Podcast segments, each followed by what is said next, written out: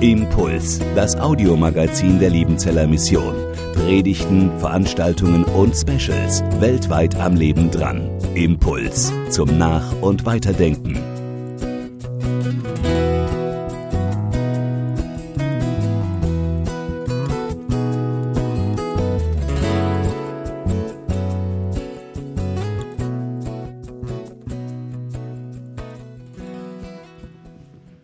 Amos am Ende. Das letzte Kapitel, die letzten Verse, sie stehen in Amos 9, Vers 11 bis 15. Dieses Wort werden wir gemeinsam oder werde ich jetzt lesen. Zur selben Zeit will ich die zerfallene Hütte Davids wieder aufrichten und ihre Risse vermauern und was abgebrochen ist, wieder aufrichten und will sie bauen, wie sie vor Zeiten gewesen ist, damit sie in Besitz nehmen, was übrig ist von Edom und alle Heiden, über die mein Name genannt ist, spricht der Herr, der solches tut. Siehe, es kommt die Zeit, spricht der Herr, dass man zugleich ackern und ernten, zugleich keltern und säen wird. Und die Berge werden von Most riefen und alle Hügel werden fruchtbar sein. Ich will die Gefangenschaft meines Volkes Israel wenden, dass sie die verwüsteten Städte wieder aufbauen und bewohnen sollen, dass sie Weinberge pflanzen und Wein davon trinken, Gärten anlegen und Früchte daraus essen. Ich will sie in ihr Land pflanzen, dass sie nicht mehr aus ihrem Lande ausgerottet werden, das ich ihnen gegeben habe, spricht der Herr, dein Gott. Herr, heilige uns in der Wahrheit, dein Wort ist die Wahrheit. Amen. Liebe Gemeinde, die Älteren werden sich noch erinnern an die Jahrzehnte der Teilung Deutschlands. In den 70er und 80er Jahren des letzten Jahrhunderts, da hatte kaum jemand noch mit einer Wiedervereinigung zweier getrennter deutscher Staaten gerechnet. Die Teilung Deutschlands, die schien damals wie in Stein gemeißelt. Die Berliner Mauer teilte damals nicht nur diese Stadt, sondern auch die politischen Blöcke in zwei Welthälften. Ich wuchs damals, bin 1964 geboren, ich wuchs in diesem Land auf mit dem Bewusstsein, ich hatte nie was anderes gekannt, ich dachte, das ist so. Das ist so und das wird auch so bleiben. Hier ist die Bundesrepublik, die zum Westen und zur NATO gehört. Dort ist die DDR hinter dem Stacheldraht, hinter der Mauer, die zum damals sogenannten Ostblock gehört, zum Warschauer Pakt. Das ist so. Und es gab in meiner Jugend, soweit ich mich erinnern kann, auch nicht das geringste Anzeichen dafür, dass sich das irgendwann einmal ändern sollte. Und es gab in meiner Erinnerung zumindest auch nur relativ wenige Menschen, die ernsthaft mit einer Veränderung dieses Zustands rechneten. Zu diesen wenigen gehörte allerdings noch in den 50er und 60er Jahren Konrad Adenauer, der erste Kanzler der Bundesrepublik Deutschland. Es war am 5. Mai 1955, damals erklärten die sogenannten Westmächte, das waren damals die USA, Großbritannien und Frankreich, damals erklärten diese Westmächte die Bundesrepublik für souverän. Vorher war das nicht so. Und die Bundesrepublik wurde damals in die NATO aufgenommen. Und Konrad Adenauer hielt damals eine Rede. Und in dieser Rede sprach er auch so seine Worte, die Landsleute in der DDR an.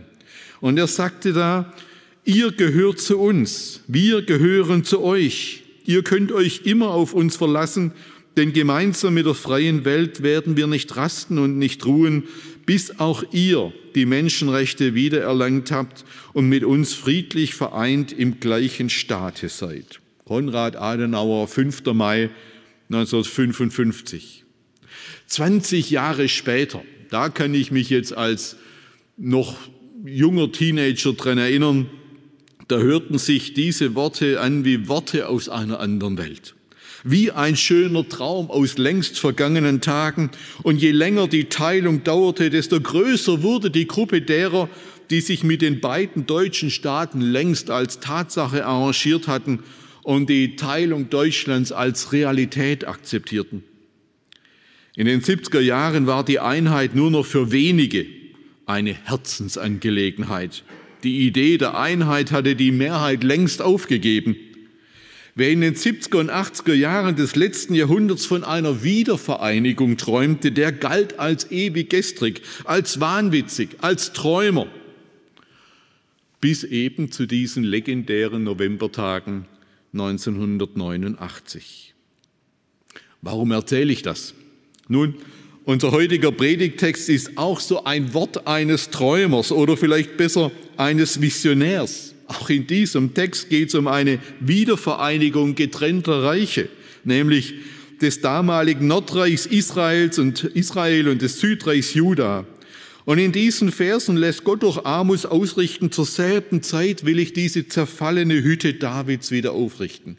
Diese Hütte Davids, die steht für drei Größen, die steht für die Einheit des Großreiches Israel, das unter David entstand. Diese Hütte Davids steht aber auch für die Dynastie des davidischen Königshauses, der die Verheißung vom Propheten Nathan bekommen hat, dass auf seinem Thron ewig ein Nachkomme David sitzen wird. Und diese Hütte Davids, die steht nicht zuletzt für Jerusalem.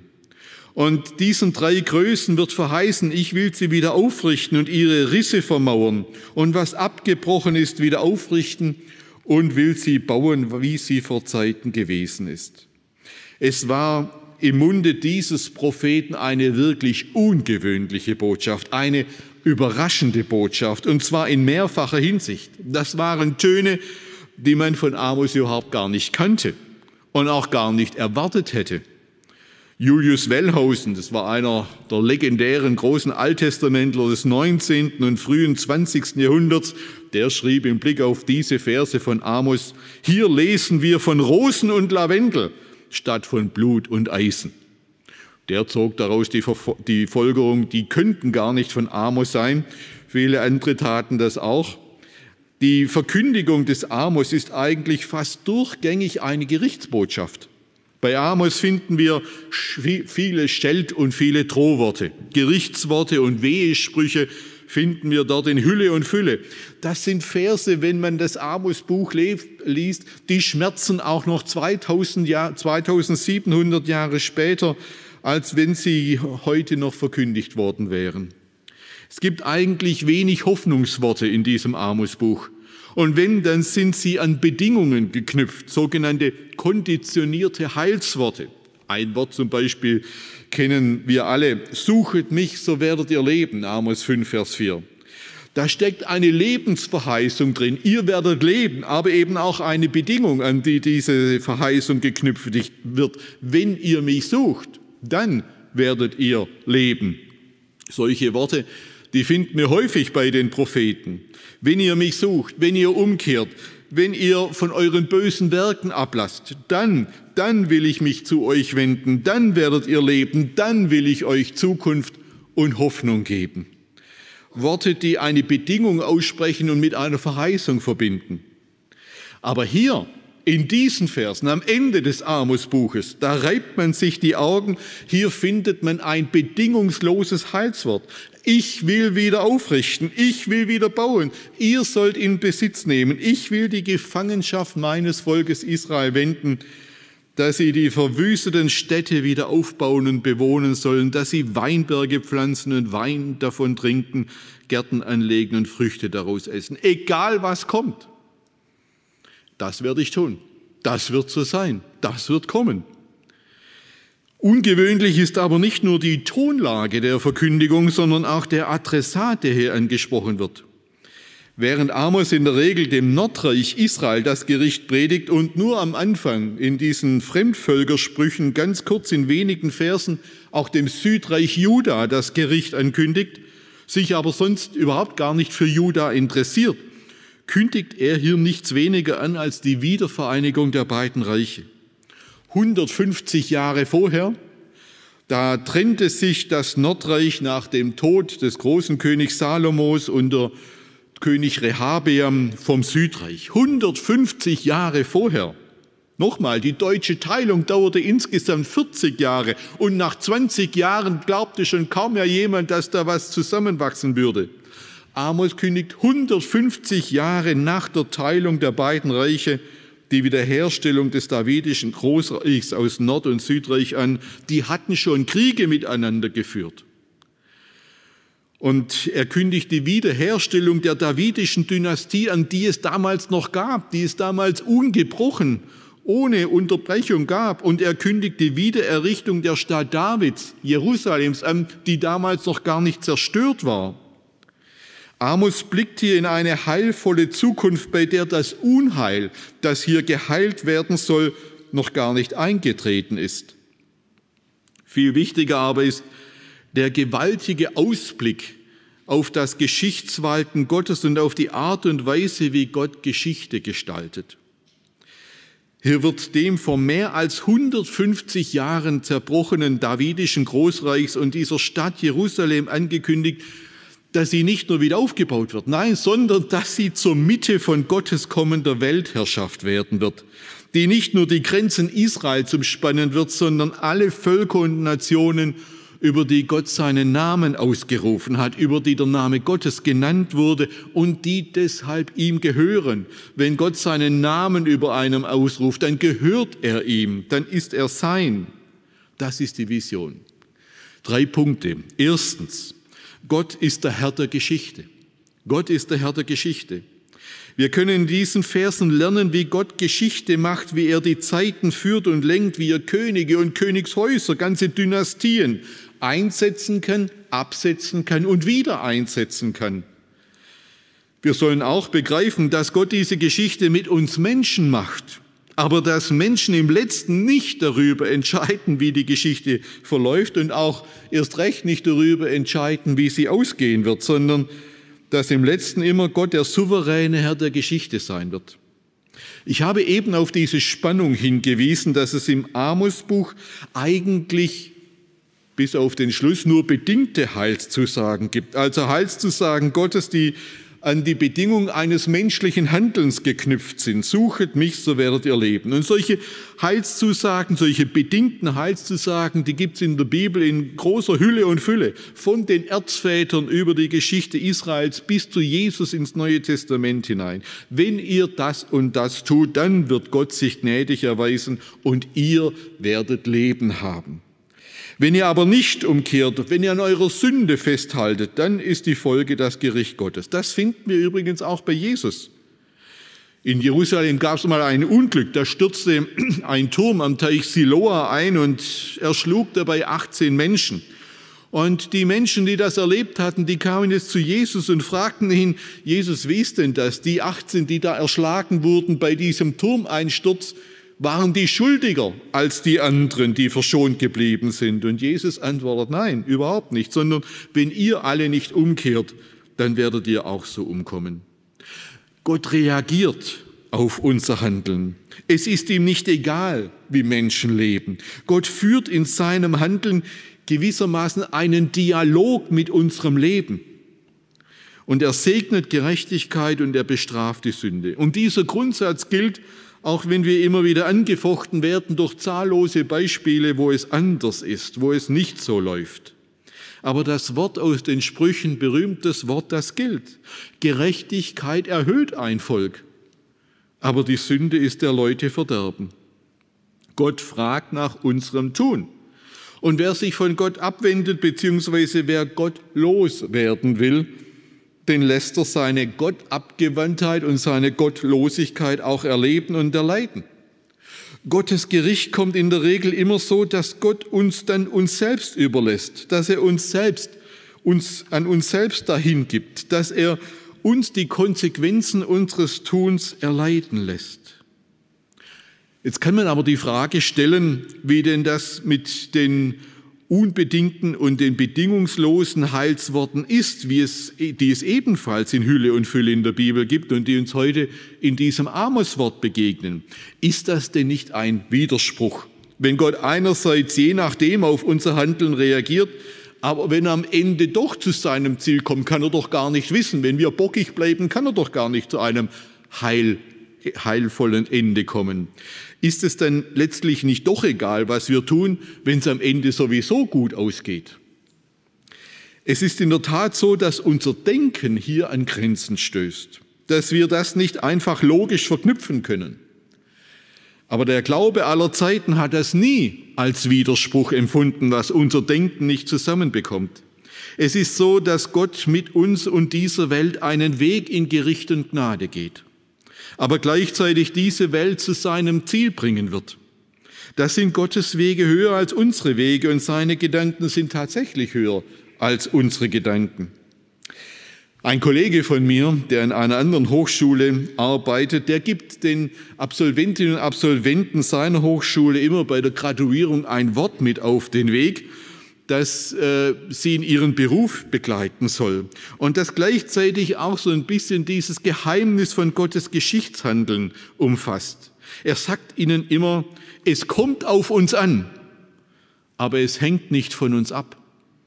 Es kommt auf uns an, aber es hängt nicht von uns ab. Das sollte, wenn die dann, was weiß ich, Religionslehrer oder Gemeindereferenten, Diakone oder Pastoren oder was auch immer werden, sagen, du, es kommt auf dich an, setz dich ein, häng dich rein. Aber denk immer dran, ob eine Gemeinde wächst und blüht oder nicht, das hängt nicht von dir ab. Es kommt auf unser Handeln an, ob Gott mit uns in Gnade oder Gericht umgeht. Aber das Ende und Ziel seiner Geschichte das hängt nicht davon ab, dass wir tolle Kerlchen und Mädchen sind. Wenn wir in diesen Tagen die Nachrichten betrachten, dann blicken wir immer wieder auf dieses Geschehen in der Ukraine. Seit einem Jahr tobt nun dieser Krieg, seit einem Jahr sterben dort täglich Menschen. Seit einem Jahr sehnen wir uns danach, träumen davon und beten dafür, dass dieses Grauen doch bitte endlich ein Ende nimmt. Und seit einem Jahr zerbrechen sich Politiker und Diplomaten, Politikexperten und Konfliktforscher den Kopf, wie man diesen Krieg wieder beenden könne. Und es bewahrheitet sich in diesen Tagen die Weisheit des früheren sowjetischen Diktators Nikita Khrushchev, der war in den 50er und 60er Jahren sozusagen zuständig für den Warschauer Pakt der sagte damals angesichts der Kuba-Krise diesen berühmten Satz, jeder Idiot kann einen Krieg anfangen, aber 100 Genies werden Probleme haben, ihn zu beenden. Wer mag hier raten, was zu tun ist? Und wir merken an diesem Beispiel, dass Menschen die Geschichte im letzten nicht bestimmen können und mit ihrer Weisheit und ihrem Rat oft an ein Ende kommen. Keiner der großen Feldherren der Weltgeschichte konnte letztlich die Geschichte lenken. Er konnte Dinge auslösen, deren Ende er nicht kannte und nicht wusste. So einflussreich sie aus menschlicher Sicht gewesen sein mochten, so hilflos waren sie doch im Licht der großen Weltgeschichte. Es ist im letzten immer Gott, der die Dinge zu ihrem Ende führt und dabei Menschen lenkt und leitet, dass sie seine Werkzeuge werden. Und deshalb ist das Gebet eine zutiefst politische Tat. Und das Gebet für die Obrigkeit insbesondere. Alle Christen beten für die Obrigkeit. Das war schon im Neuen Testament so. Und es gibt nichts Wirkungsvolleres, als Gott zu bitten, dass er seine Geschichte lenkt und dass er seine Geschichte zu ihrem Ziel bringt. Wir lernen an diesem Wort aber auch, dass Gottes letztes Ziel nicht das Gericht über dieser Welt ist, sondern das Heil über denen, die an ihn glauben. Johann Christoph Blumhardt, der oben in Möttlingen, diesem Teilort von Liebenzell, eine Erweckung erlebt hat durch die Heilung einer schwerkranken und belasteten Frau, der sagte einmal, Gott ist nicht der große Kaputtmacher, sondern der große Erneuerer. Und genau das ist diese Botschaft der Schlussverse dieses Amos-Buches. Das ist übrigens bei allen prophetischen Büchern im Alten wie im Neuen Testament so. Der Schlussakkord ist nicht dissonant, sondern immer eine überwältigende Harmonie. Am Ende, da steht Gottes Heilswille. Zweitens, Gottes Heil erfüllt sich oft anders, als wir es erwarten. Das Besondere in diesem Amos-Wort ist, dass wir seine Erfüllungsgeschichte bereits nachverfolgen können. In diesem Amos-Wort wird das Ende der Gefangenschaft des Volkes Israel verheißen, das noch gar nicht in Gefangenschaft ist und das voraussetzt, dass Israel erstmal in Gefangenschaft geführt wird. Das geschah im Nordreich 40 Jahre nach dieser Prophetie.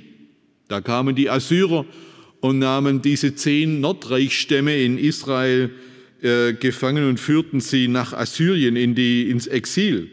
Im Südreich passierte dasselbe durch die Babylonier 175 Jahre später. Und dann entstand der jüdische Staat wieder nach der Rückkehr aus dem babylonischen Exil, aber nicht so, wie das Amos in diesen wunderschönen Rosen- und Lavendeltönen da entfaltet hat, sondern es war eine arme, eine karge Zeit. Und dieser Staat, der verschwand auch wieder 70 nach Christus. Da zerstörten die Römer Jerusalem und den Tempel. 135 nach Christus wurde Israel wieder zerstreut nach dem Bar Kochba-Aufstand. Nun gibt es seit 1948 wieder einen Staat Israel. Und Juden sehen in diesem Staat auch eine erneute Erfüllung von Amos 9. Aber auch heute sind die Zustände dort, wir erleben das in den Nachrichten auch so, nicht so, wie Amos es beschrieben hat. Für uns als Gemeinde Jesu Christi gibt es aber nochmal eine ganz andere Perspektive im Blick auf diese Worte. Und diese Perspektive entfaltete auch ein Jude, und zwar genau vor 1975 Jahren, fast 800 Jahre 800 Jahre nachdem Amos dieses Wort verkündigt hatte, da treffen sich im Jahr 48 nach Christus ein paar Dutzend Juden in irgendeinem Saal in Jerusalem. Sie sind zum Streiten zusammengekommen, weil es einen Konflikt unter ihnen gibt. Es sind Menschen, die alle gemeinsam glauben, dass Jesus von Nazareth der Messias Israels ist, dass er der verheißene Retter Gottes ist. Aber sie sind sich nicht einig darüber, wie seine Botschaft und sein Auftrag zu verstehen ist. Da gibt es gläubige Menschen, die sich zu den Pharisäern, Pharisäern zählen, die meinen, dass man erst Jude werden muss, um Christ sein zu können, dass man erst die Beschneidung auf, an, an sich ergehen lassen muss und die Torah des Mose halten muss, um auch vor Jesus gerecht dastehen zu können. Und dann gibt es auf der anderen Seite drei Männer namens Petrus, Paulus und Barnabas, die bei ihrer Mission unter den Heiden die Erfahrung gemacht haben, dass Menschen aus allen Völkern und Nationen zum Glauben an Jesus kommen. Und dass Gott diesen Menschen daraufhin denselben Heiligen Geist gibt, wie er, auch, wie er ihn auch den Menschen in dieser Versammlung gegeben hat, die ihr Leben lang in Jerusalem lebten und Juden waren. Und deshalb vertraten sie eine Mission unter den Heiden ohne Beschneidung und ohne die Verpflichtung auf die Torah des Mose. Dann erzählen sie dieser Versammlung von den großen Wundern, die Gott durch sie getan hat. Am Ende ihrer Berichte, da wird es still. Ihre Rede musste Eindruck hinterlassen haben. Und dann ergreift der Versammlungsleiter das Wort und dieser Versammlungsleiter hieß Jakobus. Es war der Bruder Jesu. Der war mittlerweile Gemeindeleiter dieser Urgemeinde in Jerusalem geworden. Dann fängt Jakobus an mit seiner Rede, indem er diese Worte aus dem Buch Amos am Ende aufgreift, diese Worte, die heute unser Predigtext sind. Und er sagt, ihr Männer, liebe Brüder, hört mir zu. Simon hat erzählt, wie zuerst Gott darauf geschaut hat, aus den Heiden ein Volk für seinen Namen zu gewinnen. Und damit stimmen die Worte der Propheten überein, wie geschrieben steht, danach will ich mich wieder zu ihnen wenden und will die zerfallene Hütte Davids wieder bauen und ihre Trümmer will ich wieder aufbauen und will sie aufrichten, auf dass die, die von den Menschen übrig geblieben sind, nach dem Herrn fragen. Dazu alle Heiden, über die mein Name genannt ist, spricht der Herr, der tut, was von Anbeginn bekannt ist. Jakobus hat begriffen, dass Gott in seiner Gegenwart im Jahr 48 durch seinen Bruder Jesus diese Verheißung von Amos 800 Jahre vorher wahrmacht. Aber gleichzeitig begreift er und begreifen wir, dass diese Erfüllung im Jahr 48 etwas anderes ist, als wir im ersten Moment vermuten würden. Damals wurde nicht das Großreich Davids im Sinne eines politischen Staates errichtet, sondern Gott baut durch den Davidsohn Jesus von Nazareth eine Gemeinde, die jetzt vom Davidsohn und Jesusbruder Jakobus geleitet wird. Und diese Gemeinde sprengt innerhalb weniger Jahrzehnte, Jahre und Jahrzehnte alle Grenzen. Tausende und Abertausende von Menschen aus allen Völkern und Nationen kommen zum Glauben an Jesus, werden Glieder seiner Gemeinde. Und Jakobus begreift, hier erfüllt sich etwas, was die meisten Juden und er selber vermutlich auch erstmal völlig anders erwartet hätten. So ist das mit dem Wort Gottes, so ist das mit Gottes Verheißungen.